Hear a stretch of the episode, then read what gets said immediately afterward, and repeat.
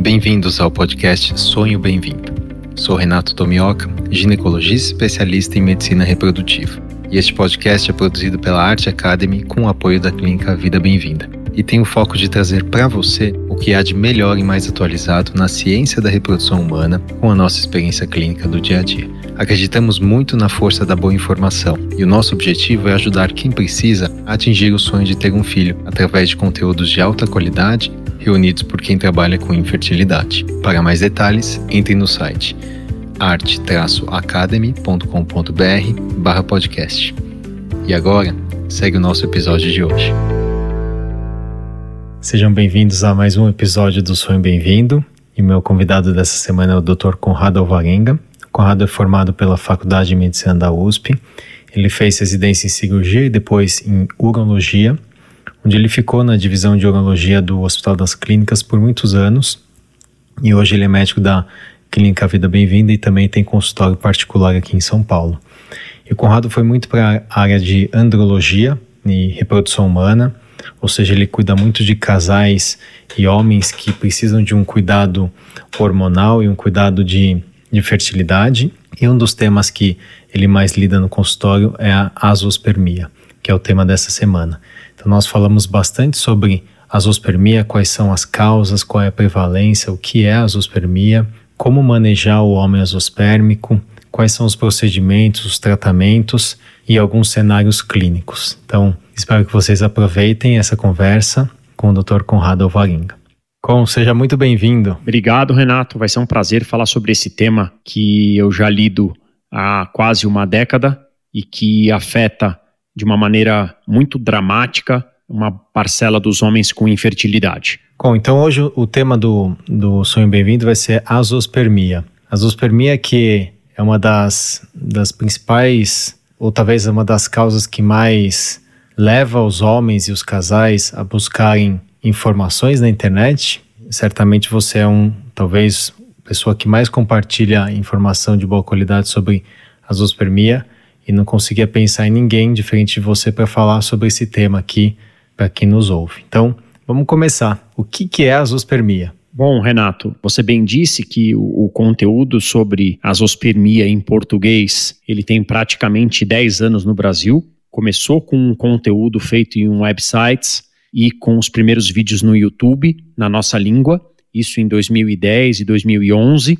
Então a gente tem muito pouco tempo de conteúdo em português na internet e nas mídias sobre a zoospermia. Havia uma carência muito grande de informações, essas informações ainda precisam disseminar pelo Brasil, uh, mas hoje eu acho que passados 10 anos, a gente já consegue encontrar um material bastante interessante na internet sobre a zoospermia, e isso é uma luta nossa da Vida Bem-vinda para que a gente enriqueça o material sobre os temas mais importantes para a fertilidade do homem e da mulher. A definição de azospermia, Renato, é quando o homem realiza um espermograma com centrifugação, que a gente chama tecnicamente de pellet. Os laboratórios de confiança, eles fazem já o pellet de rotina, quando a primeira análise do espermograma não encontra espermatozoides. E se, depois da centrifugação, nós não encontrarmos espermatozoides com a centrifugação recomendada pela OMS. Aí sim a gente pode considerar esse homem como azospérmico. Se a centrifugação não foi adequada ou se o laboratório não fez a centrifugação, a gente recomenda que ele faça uma segunda coleta num laboratório mais especializado. E a azospermia, então, sempre que a gente usa tem, tem muito médico aqui que nos ouve, mas tem muita paciente. Azo, azo, né? No caso, seria a ausência aí de esperma, ausência de espermatozoides no espermograma. Então, exato. Em geral, com quando você vê um caso de azospermia, qual é o próximo passo? Primeiro espermograma veio a azospermia. O que, que você faz na prática?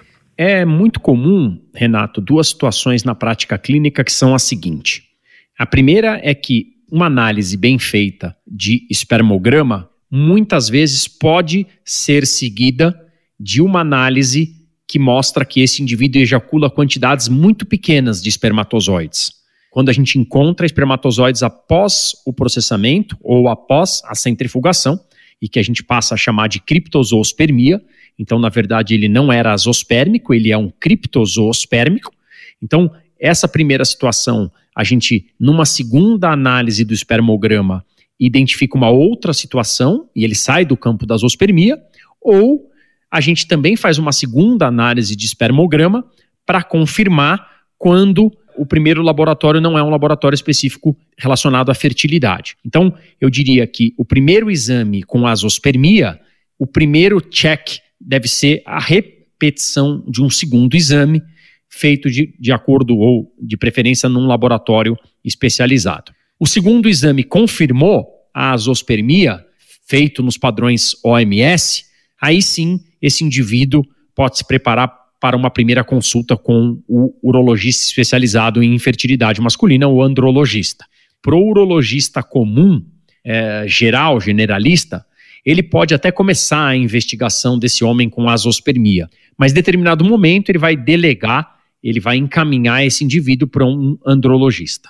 Antes de falar um pouquinho da investigação, com só relembrando um pouquinho aqui da etimologia, né? então você, a gente falou de azospermia, você citou criptosospermia e cripto, talvez as pessoas lembrem de criptomoeda, de criptografia. No fundo, criptos em latim significa tudo que é oculto, obscuro, né? Então, no fundo, era um espermatozoide que estava lá, mas que só com um processamento mais detalhado foi encontrado, né? Então, naquele, esperma, naquele espermograma mais simples, que às vezes a gente vê, parece uma, uma azospermia e aí você vai fazer o processamento e descobre que tem espermatozoide, né? Então ele estava escondido, entre aspas, ali. Então, com, qual hoje que é a, a prevalência? O quão é frequente a azospermia? É claro que você atende muitos homens azospérmicos por ser talvez um viés aí de seleção, né? De ser uma referência. Mas qual que é a, a porcentagem de homens azospérmicos? É, a gente acredita, Renato, que 1 a 1,5% dos indivíduos com infertilidade masculina são azospérmicos. Na prática, talvez esses números sejam até um pouco maiores, porque você tem uma gama grande de espermogramas que são feitos sem processamento seminal ou não são feitos da maneira adequada. Mas eu diria que é uma porcentagem pequena dos homens com infertilidade masculina, ok? Ótimo. Então, claro que depende do cenário que você está investigando, mas chega até 10, talvez 20% né, dos casais que têm fertilidade um tempo maior, né? Então, com quais são as causas de azospermia, né? Qual que é o fluxograma que você tem na cabeça para usar na prática clínica, pensando nas causas? O afinal, eu, eu fiz um espermograma, veio ausência. Eu repeti, confirmou ausência. Em geral, é um homem que pode ser jovem, está ali com seus 30 e poucos anos e se deparou com essa surpresa. Qual é a causa final? É confirmada a azospermia depois da segunda análise seminal. A ideia de raciocínio é tentar identificar se ela é uma azospermia de origem pré-testicular. Vale lembrar que o testículo é o grande produtor de testosterona de espermatozoide, mas as causas de azospermia podem ser por doenças pré-testiculares, por exemplo, as causas que levam à diminuição dos hormônios que estimulam a espermatogênese e a esteroidogênese, que é a produção de testosterona. A gente pode ter as causas testiculares, que são as mais frequentes, responsáveis por 60% dos casos, ou seja, o problema é no motor, é no testículo, e a gente pode ter as causas pós-testiculares, que são geralmente as causas obstrutivas ou quando um indivíduo tem distúrbios de ejaculação, conhecida como anejaculação. Ele não é azospérmico, mas ele não consegue ejacular, pois ou a ejaculação dele vai para dentro da bexiga ou ele tem outro distúrbio ejaculatório. Então, as mais frequentes, Renato, quando a gente pensa em azospermia, são as azospermias ligadas à alteração da função dos testículos, que são conhecidas como testiculares. As pré-testiculares, que são as endócrinas, relacionadas ao eixo hipotálamo hipofisário testicular, elas são mais raras, ok? Ok, então, fazendo um paralelo com a gineco, quando a gente fala em amenorreia, ausência de menstruação, no fundo é não está saindo a menstruação, mas isso não está saindo porque tem uma obstrução na vagina, um septo vaginal, ou uma ausência de colo, um problema do útero, ou até, como você falou, o motor, né? Então a gente não está alimentando esse motor de forma adequada com os hormônios, né? Isso vale para o homem, né? Então, pensando um pouquinho na, na formação do espermatozoide, tudo começa lá em cima, né, com o hipotálamo, que vai estimular ali a, a hipófise a produzir o FSH. O FSH vai estimular no homem a produção de espermatozoide nas células de Sertoli. Perfeito. E esse espermatozoide, se ele passar ali pelos ductos e sair pelo ducto deferente, ele pode ser ejaculado e isso a gente pode ver no exame de espermograma. Então você vê que existe todo um trajeto em que a gente pode ter alguns problemas nesse meio do, do trajeto e gerar uma azospermia. Perfeito. Quando você fala em pré-testicular, você está falando lá em cima, né? Algo que pode estar tá relacionado ao tal do FSH e o LH e está subestimulando esse testículo, né, Com? Exato. Eu gosto de, de, às vezes, fazer uma comparação entre o testículo e um motor de um carro. Os combustíveis que estimulam o funcionamento do motor, eles são o LH e o FSH. Às vezes a gente tem a falta da matéria-prima para o motor ser estimulado a ligar e funcionar, ou às vezes o problema é no próprio motor. Excelente. E com uma, um, um cenário que a gente vê muito comum é um homem com uma alteração metabólica, então às vezes um homem que tem uma resistência à insulina, tem uma ferritina alta, tem um ácido úrico alto, está se alimentando mal, dorme super mal, está estressado. Sim. E acaba tendo é, uma testosterona total limítrofe de 300, às vezes 290, uma testo livre até normal, porque o SHBG está baixo, mas um FSH-LH baixo. Então esse talvez seja um cenário que você está falando que é pré-testicular e que depois a gente vai falar um pouquinho de conduta, mas que tende a responder bem, né? É difícil você ver nesse, nesse cenário que eu citei azospermia ou é, é muito mais comum você ver uma alteração leve de sêmen ou você vê também azospermia? Não, é mais comum as alterações leves de sêmen. Você precisa suprimir ou promover algum tipo de malefício aos níveis de LH e FSH muito mais forte e mais duradouro para você levar à azospermia. Esse indivíduo que está acima do peso, sedentário, com síndrome metabólica e com esse possível quadro de hipogonadismo ou de testosterona nos bordos, no border inferior, nos níveis inferiores, ele geralmente tem um quadro de oligospermia e dificilmente vai ser um quadro sozinho vai levar ou vai acarretar num quadro de azospermia. A agressão ao LH e FSH tem que ser muito mais potente, como por exemplo nos usuários de ergogênicos e de esteroides anabólicos, que aí sim é, o fato de levarem uma mudança muito mais drástica dos níveis de LH e de FSH vão promover uma azospermia. Esse exemplo que você deu geralmente pode estar associado mais frequentemente a uma oligospermia. E com explica pra gente então como é que funciona? A gente ouve muito falar, né? Todo mundo já ouviu falar que usar anabolizantes em homens pode causar atrofia testicular e infertilidade. Explica pra gente de uma forma assim prática qual que é o mecanismo. É, o, o testículo ele precisa de um funcionamento muito perfeito daquilo que o estimula.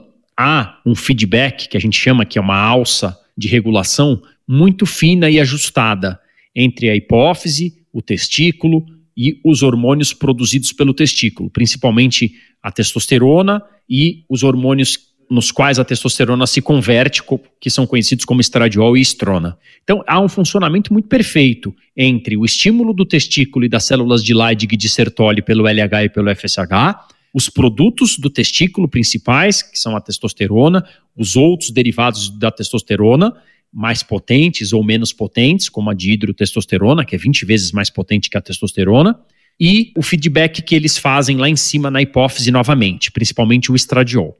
Se você usa ou oferece na corrente sanguínea níveis séricos muito elevados de testosterona exógena, isso faz com que você aumente a conversão de androgênios para estrogênios, e a hipófise lá em cima enxerga essa situação como a não necessidade de estímulo do testículo, visto que os níveis séricos estão muito altos e comumente suprafisiológicos. A hipófise, frente a isso, ela diminui a velocidade da sua indústria. O LH e FSH caem e o testículo que passa a sofrer. Ele não tem culpa, mas ele, sem a matéria-prima de LH e de FSH, ele passa também a diminuir a velocidade dos seus motores. Como ele diminui a velocidade do motor de produção de testosterona, aí outro setor que também não tem culpa, mas acaba sofrendo por tabela, é o setor que produz espermatozoide. Então, lá no fim das contas, quem produz espermatozoide frente a uma diminuição do trabalho do motor testicular, porque lá em cima o trabalho do motor hipofisário reduziu, é o que paga as contas do uso de esteroides. É a produção de espermatozoides. Com então a gente falou uma das causas talvez mais prevalentes aí, que é o uso de anabolizantes. Sim. Mas que em geral é reversível. Sim. Às vezes não, dependendo do uso né, e da dose. Sim. E quais são outras causas pré-testiculares? Dentre as causas pré-testiculares, todas aquelas que vão lesar a hipófise, todas as causas que levaram a inúmeros tipos de lesão hipofisária, infecciosas, traumáticas, é, tumorais, podem reduzir a produção natural de LH e de FSH. Então, além das causas exógenas, como o uso de ergogênicos, que reduzem o LH e o FSH por diminuição do trabalho hipofisário, as causas que levam a lesões hipotalâmicas ou hipofisárias, que não são as mais comuns, não são as mais frequentes na azospermia, elas podem levar a um menor estímulo testicular e, consequentemente, uma redução ou o cessar completo da produção de espermatozoides. Então, essas são causas pré-testiculares, não são mais frequentes. Vale lembrar, Renato, que as testiculares são as mais frequentes e elas também ganham das causas pós-testiculares, que são as causas obstrutivas mais frequentemente. Então vamos falar um pouco das testiculares, que você falou que é algo em torno de 60% da, dos casos, né? Exato. A gente sabe que no manejo do homem azospérmico envolve a solicitação de alguns exames genéticos, como o cariótipo, banda G, e a pesquisa da microdeleção do cromossomo Y. E eu queria que você explicasse um pouco com como é que essas alterações genéticas podem estar associadas às causas testiculares e quais são os padrões histológicos mais encontrados no testículo. Ah, é, durante depois que a gente faz o primeiro raciocínio uh, de possíveis causas para a zoospermia, Renato, a próxima etapa, ainda buscando é, as eventuais causas, é começar a investigação desse homem. Você começou a citar alguns exames de investigação do homem azospérmico, e antes da gente falar sobre a investigação em si, a gente precisa lembrar que o homem azospérmico, ele tem, por exemplo, 18 vezes mais frequente alterações cromossômicas do que a população normal. Então ele tem 18 vezes mais comumente cromossomopatias quando comparado com a população normal. Então, alterações genéticas dos cromossomos que a gente identifica no cariótipo banda G ou no cromossomo Y, nas regiões específicas do cromossomo Y, que são ligadas à fertilidade, são muito mais comuns nos homens azospérmicos. Aproveitando esse seu gancho de falar sobre a investigação, eu volto um pouquinho para o começo para a gente lembrar que, quando um homem descobre azospermia, ele precisa ser, número um, examinado, ele precisa fazer uma investigação com coleta de exames de sangue que vão estar incluídos os exames genéticos e ele precisa fazer uma ultrassonografia da bolsa escrotal com Doppler. O exame físico ele é muito importante para o homem azospérmico, que ele nos ajuda a identificar uma série de alterações. Vale lembrar, por exemplo, que o homem com azospermia tem uma chance bastante relevante e aumentada de câncer testicular. Então, esse indivíduo precisa ser examinado e o ultrassom ele é um exame complementar. Então, o tripé principal, que é exame físico, exames laboratoriais e ultrassonografia de bolsa testicular, formam o tripé principal da investigação do homem azospérmico. Por que, que a gente examina? Porque quando a gente vai examiná-lo, Renato, a gente palpa o volume dos testículos, a gente palpa se ele tem cicatrizes prévias de cirurgias que podem ter levado ele à azospermia, a gente palpa se ele tem uma varicocele clínica, vale lembrar que o diagnóstico de varicocele ele é clínico, e a gente avalia possíveis alterações da próstata ou possíveis também alterações sexuais secundárias. Tem muitos pacientes com alterações genéticas que sentam na nossa frente e as características sexuais secundárias deles são tão típicas de doenças genéticas ligadas à zoospermia que no exame físico você consegue detectar. Então, depois que ele for examinado e depois que você pedir os exames laboratoriais, você sim está autorizado também a pedir a ultrassonografia. E dentro dos exames laboratoriais, como você bem disse, nós temos os exames genéticos. E com, então, assim, vamos pensar, o, o testículo é o nosso motor pode ter um problema e a produção está inadequada, né?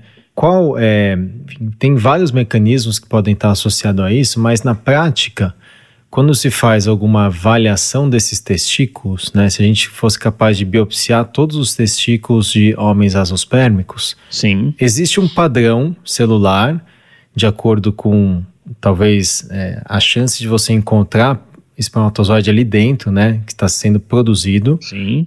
E que a gente fala basicamente em três padrões, né? Eu queria que você comentasse um pouco sobre isso também. É, quando a gente tem um homem com alteração testicular, ou seja, a azospermia mais frequente, que é a azospermia de causa testicular, muitas vezes a gente se depara com situações onde o casal desiste da investigação ou desiste de um possível tratamento ou desiste de uma eventual terapia cirúrgica para o caso dele. Mas a gente precisa lembrar, e é muito importante o que você está dizendo, que embora o produto final no ejaculado, a gente no produto final a gente não encontra espermatozoides, a gente sabe que existe a possibilidade de micro nichos, micro ilhas de produção de espermatozoides no testículo e que nessa situação a quantidade de espermatozoide produzido é tão pequena que não é suficiente para é, ser expelido ou ejaculado. Então, apesar de um homem azospérmico não ter espermatozoides no ejaculado, ele pode ter espermatozoides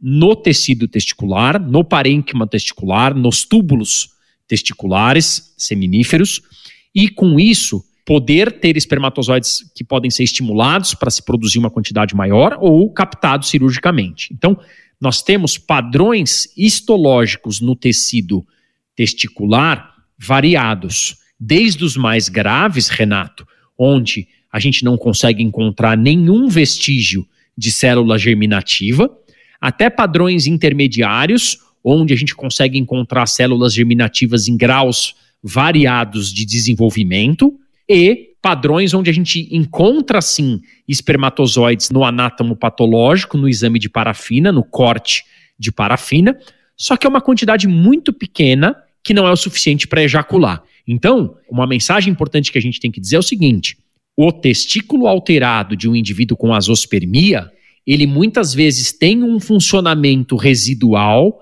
pequeno e que é tão pequena essa produção que não é suficiente para ser inejaculado. Ficou claro? Ficou super claro e a gente aprende né, que existem aqueles três padrões. A, a, o Sertolicel Only, como você falou, Sim. só tem um padrão de. Esse é o mais grave de todos. Mais grave. Algo em torno, como me corrija se eu estiver errado, em torno de 15, alguns relatos de até 20% de chance de encontrar espermatozoide na microtese. É isso que você vê ou menos? Sim, na prática a gente vê um número menor, Tá? As casuísticas mais importantes e mais antigas são de Nova York, e agora surgindo uma casuística mais importante chinesa. Na prática, a gente acredita que esse número seja um pouco menor, próximo de 11 a 12%, mas 11 a 12% eh, num cenário que começou como eh, uma azospermia e que muitas vezes é desolador para o casal, é muitas vezes um número que faz com que o casal continue lutando por ele. O segundo, parada de maturação ou hipoespermatogênese? O segundo é a parada de maturação, que é um quadro é, onde mais frequentemente a gente encontra espermatozoides numa captação. E o terceiro quadro, onde a biópsia encontra mesmo espermatozoides, e aí é, é o cenário mais favorável para uma captação. Vale lembrar que nos três cenários mesmo quando a gente encontra espermatozoides ou quando a gente consegue resgatar alguma produção no ejaculado, a gente depois precisa passar ainda pelo crivo da análise de qualidade e de viabilidade para que se use esse espermatozoide. Então são muitas etapas com uma série de complexidades e particularidades de cada etapa. Ocon, então só para revisar, o que tem maior chance de encontrar espermatozoide e às vezes chega a ser 70%, é a parada de maturação. Não, é a hipoespermatogênese. É a hipoespermatogênese. Exato. Okay. Como o próprio nome diz, né? Uhum. É, é uma quantidade pequena, rara de espermatozoides encontrados numa análise do parênquima. O segundo, que é a parada de maturação, algo em torno de 50%, é isso que você 45 vê? 45 a 50%, e o mais grave, o Sertoli Cell Only. O Sertoli Cell, per perfeito. E na prática, com quantas vezes vocês indicam fazer biópsia para saber, para ter essa informação antes de indicar um tratamento como a microtese, que a gente vai falar depois? Sim, antigamente se fazia bastante isso, a indicação de uma biópsia isolada com um caráter prognóstico. Hoje a biópsia prognóstica ela foi proscrita, não se deve fazer a biópsia isolada com caráter prognóstico. Ainda se discute, não é uma unanimidade, que essa biópsia possa ser feita apenas num cenário de tratamento cirúrgico de uma varicocele, com o caráter prognóstico, mas ela em si, isolada, uma biópsia simples, que é conhecida como tese, ela não é recomendada de rotina mais. Apenas quando se suspeita que a causa não é testicular, e sim pós-testicular. Só existe um espaço, um cenário possível para se fazer uma biópsia isolada, que se chama tese. É quando há uma suspeita muito forte de que o quadro seja obstrutivo. Porque aí, qualquer tipo de tratamento ou estímulo hormonal, qualquer protocolo que você pense em fazer para reverter um hipogonadismo, nada vai adiantar frente a um quadro de obstrução. Perfeito. Com, é, antes de falar do pós-testicular, eu queria falar um pouquinho das, das causas, né? Um pouquinho da, testiculares. Das, das causas testiculares e o porquê de pedir. Então a gente pede o cariótipo, muitas vezes buscando alteração nos cromossomos sexuais, como o síndrome de Klinefelter, Sim. ou até né, algumas alguns mosaicos. Sim. E uh, famo a famosa microdeleção do cromossomo Y. E aqui, fazendo um. É, mergulhando um pouquinho no, no cromossomo Y, existem algumas regiões que a gente chama como AZF, né? Mais conhecida AZF A, B ou C, que AZF é do inglês, que é Azospermia Factor. Então, essas alterações, essas pequenas deleções no, no cromossomo Y, é, estão associadas a problemas de produção de, de espermatozoide, né? Exato. E conta para nós assim, qual que é a diferença entre o A, o B e o C? Se isso muda a sua conduta. Então vamos, o, o homem fez lá o, a microdeleção e veio uma microdeleção no, no AZF-C. Ok, essa pergunta é, é, espetacular. Por que, que os exames genéticos são tão importantes para o homem azospérmico? Porque, primeiro, Renato, se você tiver uma alteração cromossômica no pai, você vai ser obrigado a discutir com o casal uma eventual análise genética dos embriões, ok? Então, essa é a primeira justificativa. Alterações genéticas no pai podem requerer análises genéticas e discussões genéticas com o casal antes do tratamento de reprodução assistida. O segundo motivo que se faz exames genéticos no pai, no marido, é que as deleções, ou seja, quando se perde um segmento do braço do cromossomo Y relacionado à fertilidade, isso pode ter um caráter prognóstico muito importante. Por quê? Quando você não tem nenhuma microdeleção, nenhuma, nenhum segmento perdido, e você não deve se preocupar com relação ao prognóstico, mas quando você tem alguns dos segmentos perdidos, ou A, ou B, ou C, há um impacto prognóstico muito importante que é as microdeleções do tipo A são as piores e não há caso descrito na literatura de se encontrar espermatozoides quando o indivíduo tem microdeleção do tipo A. Ou seja, exposto isto ao casal, muitas vezes a jornada daquele homem com azospermia vai parar por ali. As microdeleções do ponto de vista e da região B, elas também são graves. Há raríssimos casos de se encontrar espermatozoide nas cirurgias de captação de espermatozoide testicular, microcirúrgicas, nos quadros de AZF-B, e as melhores são as microdeleções do tipo AZF-C, que a gente tem uma chance descrita em literatura de se encontrar espermatozoides por volta de 50%. Então, fazer o exame de microdeleção do cromossomo Y é importantíssimo e nos confere também um caráter prognóstico fundamental quando a microdeleção está presente ou quando a gente tem um segmento que foi deletado. E com, falando um pouco dos, das causas pós-testiculares, e um cenário que é muito comum no consultório é o casal que já fez algumas FIVs por azospermia e ainda não sabe a causa. Nós vemos com uma certa frequência é, causas obstrutivas, como CBAVD, que a, o tratamento muitas vezes tem sucesso né, com, com a FIV, Eu queria que você falasse também sobre isso. A gente não pode esquecer, Renato, que uma causa, que uma porcentagem muito alta dos casais com infertilidade, a gente não identifica a causa. Mas identificado a causa, que é a azospermia, a gente tem sim situações infanto-juvenis, por exemplo, ou procedimentos cirúrgicos na infância, ou é, situações que levaram ao descenso tardio dos testículos, que podem sim ter sido as responsáveis no passado por uma azospermia, geram uma angústia de falta de diagnóstico e de causa, mas que colaboraram para que o indivíduo chegasse a esse ponto de azospermia. Nas obstrutivas, Renato, e aí por isso o exame físico do homem azospérmico ele é fundamental, uma que é também relacionada a uma possível alteração genética e que não pode passar desapercebida na investigação do homem azospérmico é a genesia dos ductos deferentes. É quando o indivíduo nasce sem os canais que transportam os espermatozoides do epidídimo até o desembocar dos ductos ejaculatórios na uretra. E essa, essa ausência congênita dos deferentes, que em inglês nós chamamos de CBAVD, está associado à presença do gene da fibrose cística. Né? Em geral, são homens que, dependendo da população que você está estudando, chega a 70 ou mais por cento desses homens são portadores de mutações no gene. Mutações. Sim. E a conduta envolve sim o ginecologista ou né, o, o médico que trabalha com reprodução humana e vai tratar da mulher, de investigar se a parceira, se a mulher tem também essa mutação na, da fibrose cística, por quê?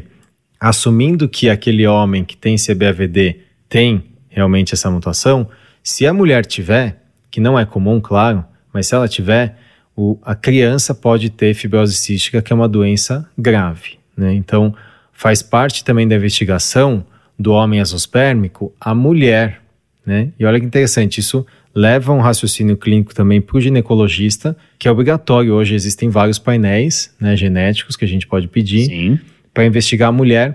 E se, se a gente for ser completo, né, também investigar o homem, mas eu diria que não é obrigatório, né? Com, essa é a sua opinião também? Sim, se você tem uma, uma situação onde você 70% dos homens você já pode considerar são portadores de mutação, é mais fácil e talvez também passou a ser recomendação de uma série de sociedades.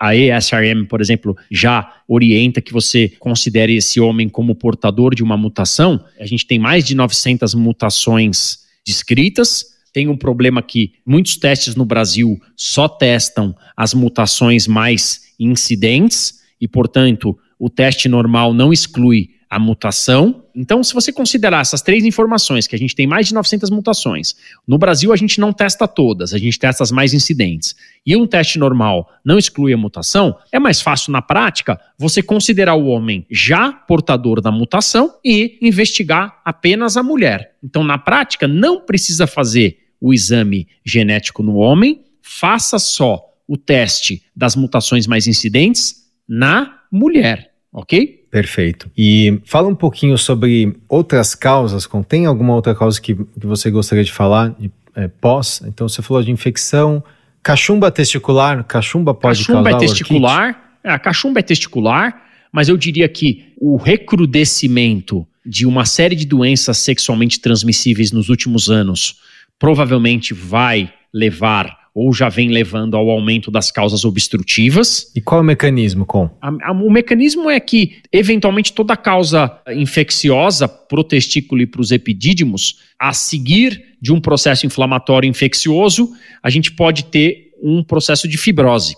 Então, como sequência natural de inflamação barra infecção, a gente tem reparo. E no reparo, a gente pode evoluir com fibrose, e a fibrose no epidídimo, nos ductos epididimares e no testículo pode culminar com obstrução. Então, o recrudescimento de uma série de doenças sexualmente transmissíveis, de uretrites gonocócicas, não gonocócicas, dentre outras, fez com que aumentasse a incidência de azospermias por, por causa obstrutiva. A vasectomia é uma clássica, que é uma azospermia de origem obstrutiva, e a genesia deferencial então, eu acho que essas três, eu diria que são as que têm maior relevância no contexto clínico. Com um outro cenário que é muito comum é varicocele, dilatação das veias testiculares, em geral do lado esquerdo ou bilateral, e azospermia. Qual é hoje a sua visão moderna, sei baseada muito em revisões temáticas e né, meta-análise, sobre o homem que tem azospermia e chega também com a varicocele e vai fazer uma fertilização in vitro. É, eu acho que é um pensamento moderno de qualquer fator que você possa eliminar, atenuar, combater, que possa ser prejudicial para os testículos no, no contexto de uma azospermia, ele deve ser levado em consideração. Já é sabido que quase 30% dos homens que têm a sua varicocele reparada, principalmente aquelas varicoceles de grau 2 e 3, e ainda mais naqueles quadros de varicocele bilateral, quase 30% desses homens vão voltar a ter espermatozoides no ejaculado. Não suficiente, muitas vezes, para uma gravidez natural. É raro mas sim suficiente para que evite um procedimento de captação microcirúrgica testicular. Então, quase um terço dos homens com varicocele, quando a varicocele é, é operada, podem voltar a ter espermatozoide no ejaculado. Mas mais do que isso, Renato, a varicocelectomia também, comprovadamente, pode aumentar a produção de espermatozoide intratesticular, não o suficiente para que ele ejacule, mas para que aumente as suas chances num procedimento de captação microcirúrgico. Então a gente opera a varicocele no contexto de azospermia, não apenas para melhorar a parte hormonal, mas também para aumentar a chance de espermatozoides no ejaculado e aumentar as chances de se encontrar espermatozoides na microdissecção testicular. Como? Então vamos pensar num cenário aqui. Um casal que tem 35 anos, você diagnosticou uma azospermia, confirmou. Perfeito. É, a gente costuma já, né, na rotina inicial, já pedir todos esses exames, inclusive o painel hormonal, FSH, LH, estradiol, testosterona total livre, SHBG, etc. Investigar tireoide, prolactina e encaminhar para você. Então, o homem já chega para você para fazer o exame físico, você vê se tem ou não o deferente, você vê se tem ou não a varicocele. Muitas vezes já vai com ultrassom, né, que confirma ou não se tem varicocele, vê o volume testicular e a gente começa a desenhar o tratamento, né? Claro que o homem que não ejacula espermatozoide vai precisar de um tratamento de reprodução assistida, muitas vezes fertilização in vitro com algum procedimento de coleta ou de busca desse espermatozoide. Então eu queria que você também revisasse é, as siglas que às vezes confundem as pessoas e até os médicos, né, que não trabalham com reprodução humana, que são PESA, MESA, TESA, tese e microtese. Explica pra gente o que, que é isso. Ok. Muito interessante falar sobre essa parte, que essa parte ainda confunde muitas pessoas, médicos e não médicos. Então, Renato, se você tratou esse indivíduo com varicocele e a literatura varia muito entre quanto tempo você deve observar depois da sua cirurgia para saber se ele vai voltar a ejacular ou não. Eu diria que entre seis a nove meses já é um período bastante interessante para que você o analise após uma cirurgia de varicocele para saber se ele voltou a ejacular ou não. Se ele não voltou a ejacular, você começa a entrar num campo de discussão que é como tentar buscar espermatozoides no testículo dele. Levando em consideração que esse homem tem um problema de origem testicular, o único procedimento aceitável é aquele que você faz uma captação cirúrgica aberta. E são dois procedimentos de captação cirúrgica aberta hoje aceitos. A tese, que é uma extração do tecido testicular, ou mais conhecida como biópsia, ou a microtese, que nada mais nada menos que é essa extração, o E final é distraction, nada mais nada menos que essa extração, só que com o apoio de microcirurgia, para que você busque túbulos dilatados no testículo e os túbulos dilatados geralmente são a fonte de espermatozoide. Dentro desses túbulos dilatados, a gente encontra os espermatozoides. Então, para as azospermias de origem testicular, aceita-se hoje dois procedimentos apenas: os cirúrgicos abertos, a tese e a microtese. Na tese, o volume de tecido testicular e o peso de tecido testicular extraído é um pouco maior, e na microtese remove-se menos tecido testicular e com maior precisão. As azospermias de origem testicular, Nas, nestas, não se recomenda punção do epidídimo, que é conhecido como PESA, com P de pato, e não se recomenda o MESA, que é a captação microcirúrgica no epidídimo. Então, para azospermia de origem testicular, aceita-se o tese ou a microtese. Perfeito? Perfeito. Então, tese seria testicular sperm extraction, que você falou, ou seja, extrair Exato. de uma forma objetiva. Sinônimo de biópsia. Perfeito. Microtese seria isso faz, num ambiente de microscópio. E a gente vê, né, as suas fotos lá, às vezes no Instagram, no Sírio Libanês, com um microscópio ultra de qualidade, assim, né, super detalhado. É um microscópio da Zeiss, se eu não me engano, de alta definição, em que vocês enxergam esses microtúbulos que sempre em conjunto, né? Você costuma fazer isso com o Bruno. Sim. E entrega para embriologista ou para andrologista que está ali do lado para buscar. Então, um trabalho realmente de assim, investigação super detalhista, delicado e é difícil acreditar que a tese pode ter um resultado igual à microtese, né? Só quem viu já você fazendo uma microtese sabe, entende o valor da microtese, né? É buscar uma agulha no palheiro. Os próprios pacientes falham. E quando você tem o apoio de uma alta magnificação de imagem, você consegue buscar essa agulha no palheiro, no palheiro de uma maneira mais precisa. Você precisa preservar o tecido testicular.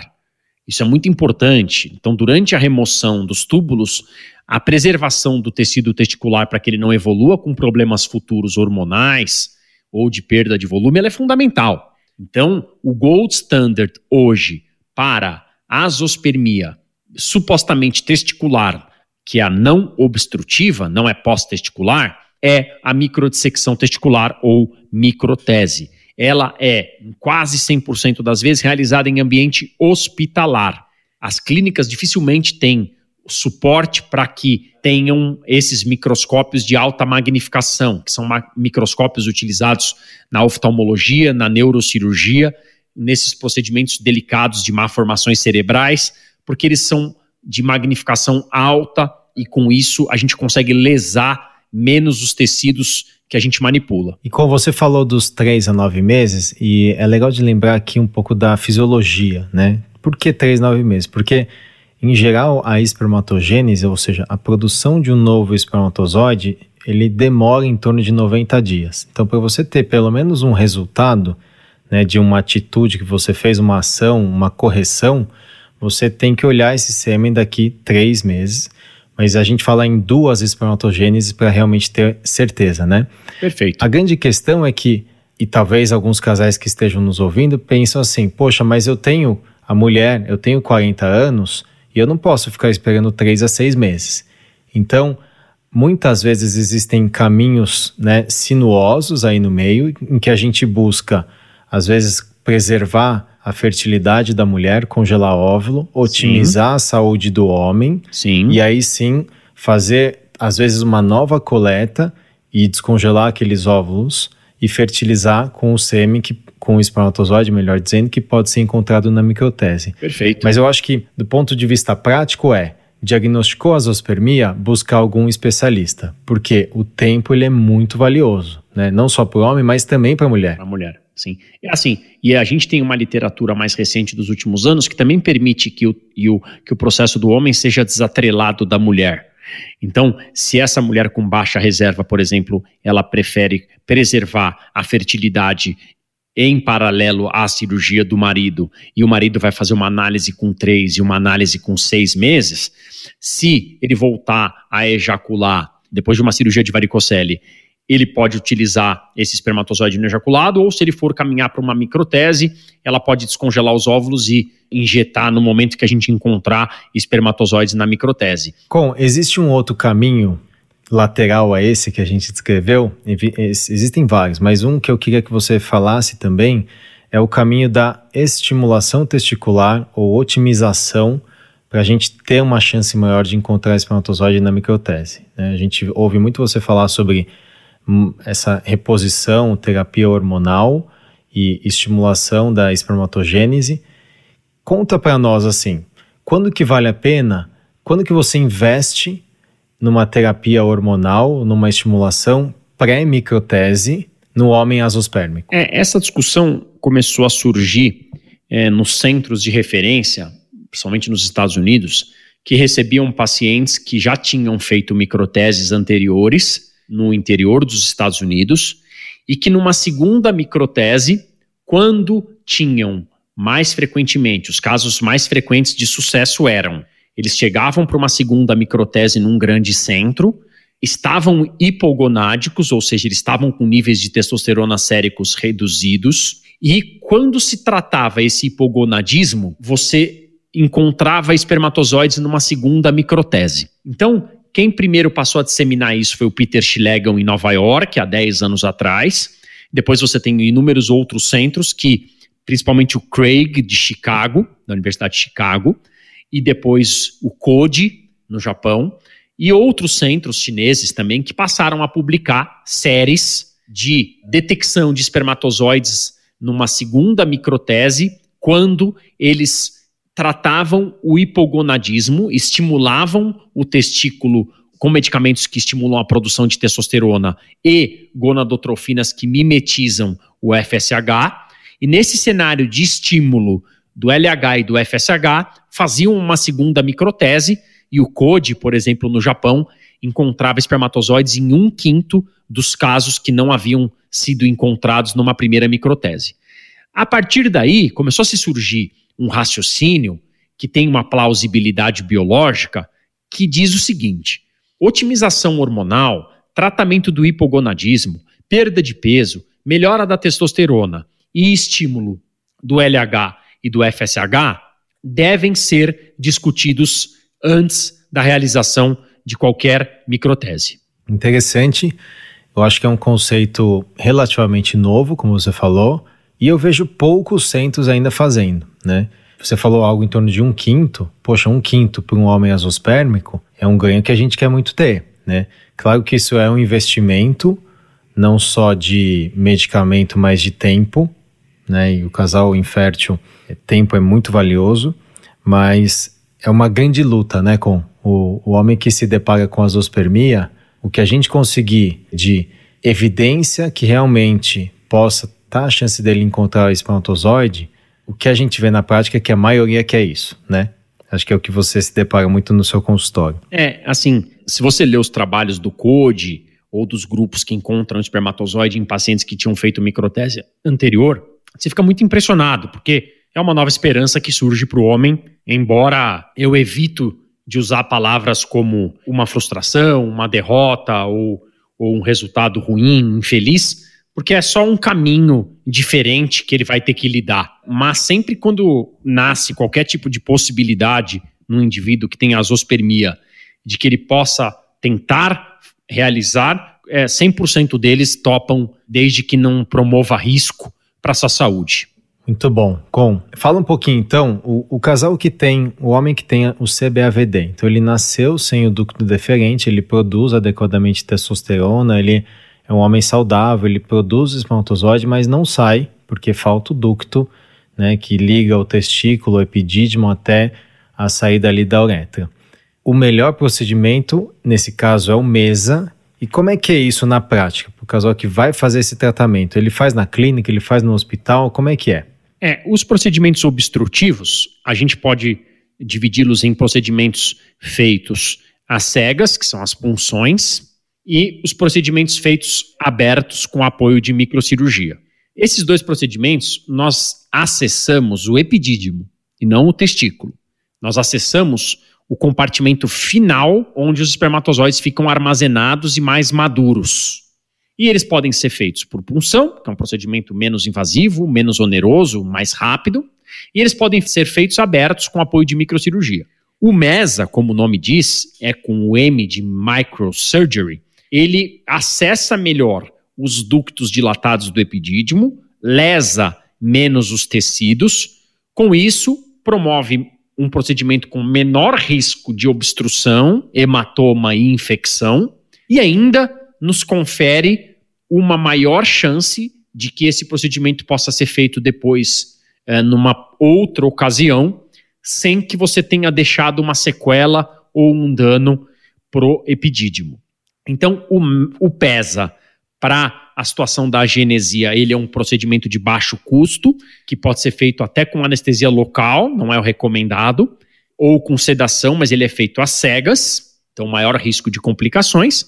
E o procedimento gold standard, ideal, se você tiver o cenário que você consiga reunir para fazê-lo, é a captação ou a aspiração microcirúrgica do epidídimo sob visão direta com apoio de microscópio com alta magnificação. E a nossa experiência com a gente divide aí né, alguns casos, alguns exemplos de homens que têm CBAVD e que fizeram FIV com mesa ou até com pesa, né, quando o epidídimo é muito evidente, é fácil, e que a maioria tem resultado, né, com a maioria acaba sendo, em geral é um casal em que a mulher e o homem é né, eles são jovens, esse é o, é o cenário típico, e que estão tentando engravidar e você diagnostica a zoospermia, pá, o palio não tem epidídimo, não tem, perdão, o, o deferente, às vezes o epidídimo ele é atrofiado, né, com, às vezes ele é hipotrofiado. Sim. E, e acho que nesse cenário mesa talvez seja a melhor indicação mesmo e acaba tendo resultado, né? São poucos casais que não engravidam com FIV e mesa, né? É porque a linha de montagem da indústria está preservada, né? Então, uh, o gameta ele não tem alteração de qualidade. Uh, a linha de produção dele ela está intacta. A alteração é única e exclusivamente mecânica, obstrutiva. Então, há um turnover de produção e apoptose, que é morte, contínuo, e quando você parte para um procedimento de captação, você vai encontrar, na grande maioria das vezes, um espermatozoide de boa qualidade, com boa motilidade e com boa concentração. E com, talvez o cenário mais comum, que a gente deixou agora para o final, seja justamente o homem que fez vasectomia. Né? Então, ele é o azospérmico obstrutivo, ele escolheu obstruir o ducto deferente através de uma cirurgia, que é a vasectomia. Sim. E isso criou uma uma azospermia obstrutiva, geralmente a produção é normal e a produção hormonal também é normal. Agora, dependendo do tempo da vasectomia, o risco de não encontrar espermatozoide no pesa, ele é maior. Comenta isso, com, por favor. É, a angústia de todo casal cujo marido é vasectomizado, ela é dividida em duas partes. Se a gente vai encontrar espermatozoides e se esses espermatozoides vão ter qualidade. Renato, pensa que o contexto de indivíduos vasectomizados é muito frequente de ter um homem um pouco mais velho que a mulher e frequentemente um homem acima dos 50 anos de idade, ok? Uhum. A gente imaginava que só a mulher tinha o relógio biológico de piora da qualidade oocitária ao longo dos anos, mas a gente já tem uma literatura muito pujante que mostra que o homem também perde qualidade espermática ao longo dos anos, principalmente depois dos 45, 50 anos. Então a primeira discussão que tem que estar na mesa é o seguinte: esse indivíduo que fez vasectomia quando ele tinha 37 e ele conheceu uma nova pessoa, casou novamente e ele vem para um procedimento de, de discussão do que se fazer para captar espermatozoide no testicular dele, ou epididimário, a gente não pode esquecer que de discutir que o espermatozoide ele perde qualidade também com a idade do homem, ok? E a segunda questão do casal é se a gente vai encontrar, ou seja, se a gente vai encontrar e se a gente vai encontrar com qualidade. A gente divide de ponto de vista prático que aqueles casais com tempo muito curto de vasectomia e com reserva ovariana boa da mulher são os casais potencialmente elegíveis para se discutir reversão dessa vasectomia, por desejo do casal e por melhor prognóstico. E aqueles casais já com mais de 6, 8 anos de vasectomia ou uma reserva ovariana mais limitada são os casais que a gente vai fazer o PESA, conhecido como o procedimento de punção que se faz após a vasectomia. Nenhum exame, como você bem perguntou, Renato, é capaz de nos dizer se a gente vai encontrar espermatozoide ou não e se ele será de qualidade ou não. Mas eu diria que tem dois exames fundamentais para o homem vasectomizado que vai fazer uma punção. Um é o ultrassom testicular e o outro é o FSH, são os dois exames que têm um, um poder prognóstico mais importante, mais interessante para o homem que vai fazer uma punção. Muito cuidado naquele homem que tem já testículos de pequeno volume, amolecidos no exame físico e tem um FSH mais alto. Esses são os que têm o maior risco da gente não encontrar espermatozoides ou encontrar com baixa qualidade. Naquele homem que tem um ultrassom normal, um FSH normal e testículos não amolecidos, epidídimos cheios no exame físico, a chance da gente não encontrar espermatozoide é muito baixa. A gente acredita que apenas 3 a 4% dos homens, após a vasectomia, vão zerar a produção e a gente não vai encontrar espermatozoides na punção conhecida como pesa. E existe uma agressão da. Qual que é o mecanismo é, fisiopatológico quando o homem que fez a vasectomia é a própria agressão, por mais que seja pequena, que gera ali uma obstrução que, claro, que não é fisiológica, e aí o testículo para de, de obstruir, ou é até um viés de confusão, porque a gente geralmente lida com homens acima dos 50? É difícil, essa, essa é uma pergunta que não existe a resposta. Ninguém sabe se os mediadores liberados pela apoptose fazem com que você passe a ter uma falência testicular, o FSH cai, ou se é uma falência testicular inerente ao homem que está acima dos 45, 50 anos de idade. É muito mais frequente que isso aconteça nos homens mais velhos, Renato. Tá? A parada to total de produção depois da vasectomia é mais frequente nos homens mais velhos. Mas existe esse viés que pode ser da evolução natural da idade ou de um mecanismo inerente associado a, ao quadro da apoptose e parada de produção de espermatogênese. Com e para finalizar, vamos pensar no cenário em que o homem foi para a microtese, encontrou espermatozoide, fertilizou e deu tudo certo. Esse é o cenário mais otimista e o que a gente busca. Mas existe, claro, o cenário em que, principalmente células de Sertoli cell only, em que você não encontra na microtese, né? Em geral, a gente agenda a microtese é, de preferência um pouquinho antes da coleta de óvulos, porque no momento da coleta nós já temos essa informação. E nós sim discutimos com, com alguns casais a ideia de ter um sêmen de backup. Nós falamos assim, né? Ter um sêmen de doador ou utilizar um banco de, de sêmen caso não encontrem. Como é que hoje é a sua visão sobre isso? Como que você aborda isso com os casais? É, é, depois de 10 anos lidando com a zoospermia, Renato, e depois de conhecer tantas famílias formadas de homens que a gente não encontrou espermatozoide, eu tenho a convicção de dizer que as famílias formadas de homem com a zoospermia que nós não encontramos e utilizamos doador de sêmen são tão felizes, completas e plenas quanto as famílias que a gente encontrou espermatozoide. Frente a isso, o casal que entra na discussão de azospermia, ele precisa ir digerindo ao longo de todo o tempo que a gente o acompanha, que essa é uma possibilidade que tem que ser discutida e que deve ser colocada na mesa.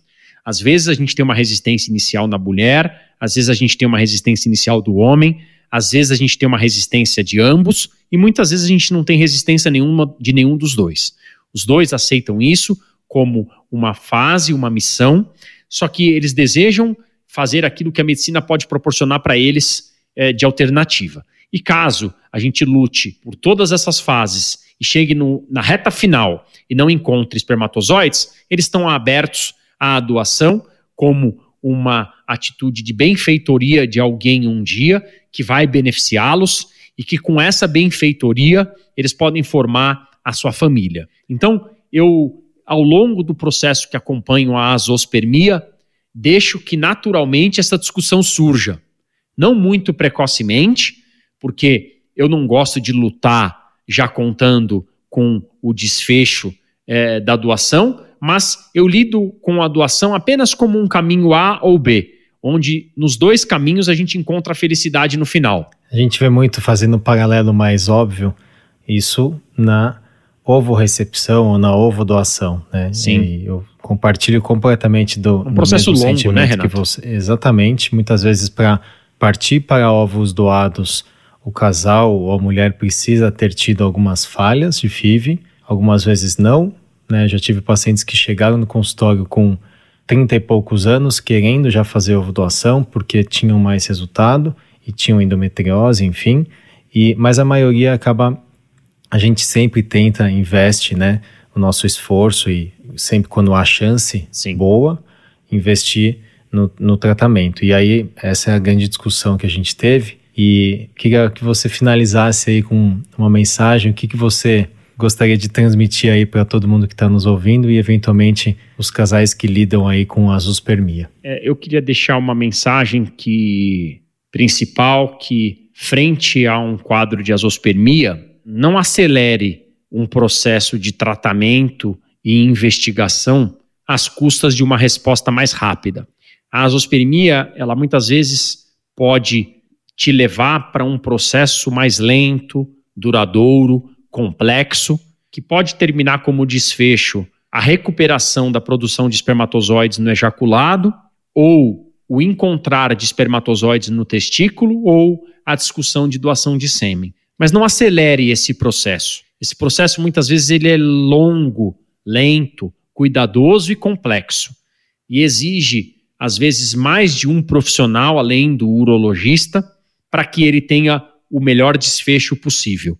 É muito importante que no final de um tratamento e de um acompanhamento de azospermia, que você tenha a convicção de que você se informou, fez tudo o que você pôde e que você, se puder, é, esteve nas mãos de quem estuda isso há muito tempo e de quem olha para isso também sem deixar de lembrar do lado humano. Porque se você associar o lado humano ao lado técnico e evitar que esse processo seja corrido, você vai ter os melhores resultados e vai deitar no travesseiro à noite sabendo que você fez tudo aquilo que você podia da maneira correta. E que teve aquele desfecho que você esperava ou aquele desfecho que você não esperava, mas que você construiu a sua família a partir dali para que ela seja feliz, porque depois do nosso contato ele vai diminuir ao longo dos anos. Talvez você vá me trazer teu filho para fazer circuncisão, depois você volte para fazer qualquer outro procedimento comigo ao longo dos anos,